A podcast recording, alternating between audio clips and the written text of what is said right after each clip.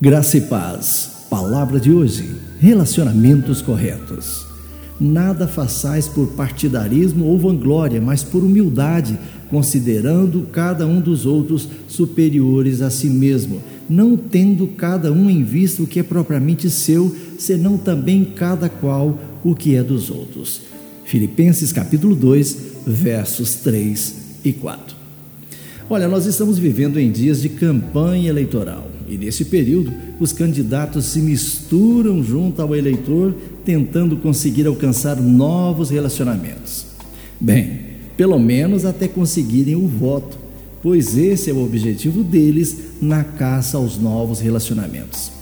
Isso me faz lembrar aquele exemplo onde dois homens sentaram-se para avaliar os resultados da sua viagem de negócios.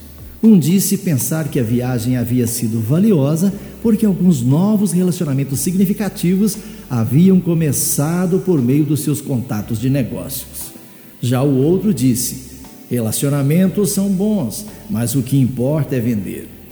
Obviamente, eles tinham visões muito diferentes, e esse último me fez lembrar esses candidatos que querem somente o voto e não o relacionamento com o eleitor.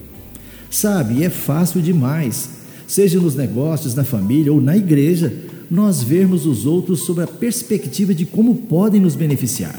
Nós os valorizamos pelo que podemos obter deles, em vez de nos focarmos em como podemos servi-los em nome de Jesus. Em sua carta aos Filipenses, Paulo escreveu: Nada façais por partidarismo ou vanglória, mas por humildade, considerando cada um dos outros superiores a si mesmo, não tendo cada um em vista o que é propriamente seu, senão também cada qual o que é dos outros. É o nosso versículo em destaque. As pessoas não devem ser usadas para o nosso próprio benefício, por serem amadas por Deus e nós também sermos amados por Ele. Nós nos amamos uns aos outros. O amor de Deus é o maior amor de todos. Lembre-se, segundo a Bíblia, a alegria quando colocamos as necessidades dos outros acima das nossas. Tenham todos um bom dia. Eu sou o pastor Saulo Hermínio, da Igreja Batista Shalom de Goiânia.